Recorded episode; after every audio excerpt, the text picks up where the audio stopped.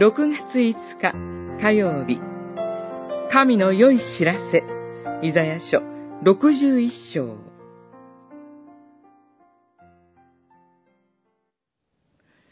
主は私に油を注ぎ、主なる神の霊が私を捉えた。私を使わして貧しい人に良い知らせを伝えさせるために、打ち砕かれた心を包み、囚われ人には自由を、つながれている人には解放を告知させるために、六十一章一節。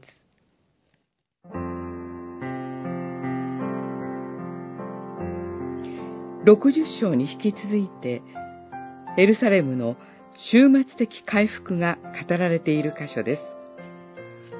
キリストがナザレの街道で、この聖書の言葉は、今日あなた方が耳にしたとき、実現した、と宣言されたものでもあります。ルカによる福音書、4章21節語り手は、油注がれたものです。旧約時代、王や祭司、預言者に油が注がれました。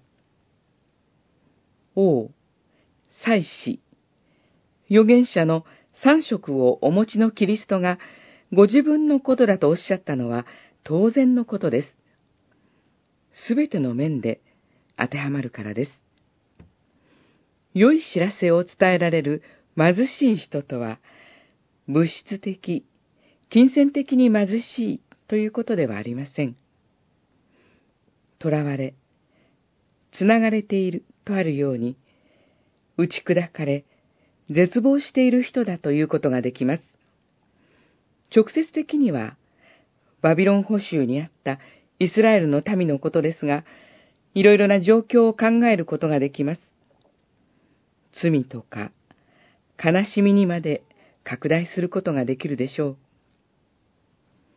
それらが取り去られると予告されています。希望的観測からそういうのではありません。神の民はキリストにあって重荷から解放されます。この方が涙を拭い去ってくださいます。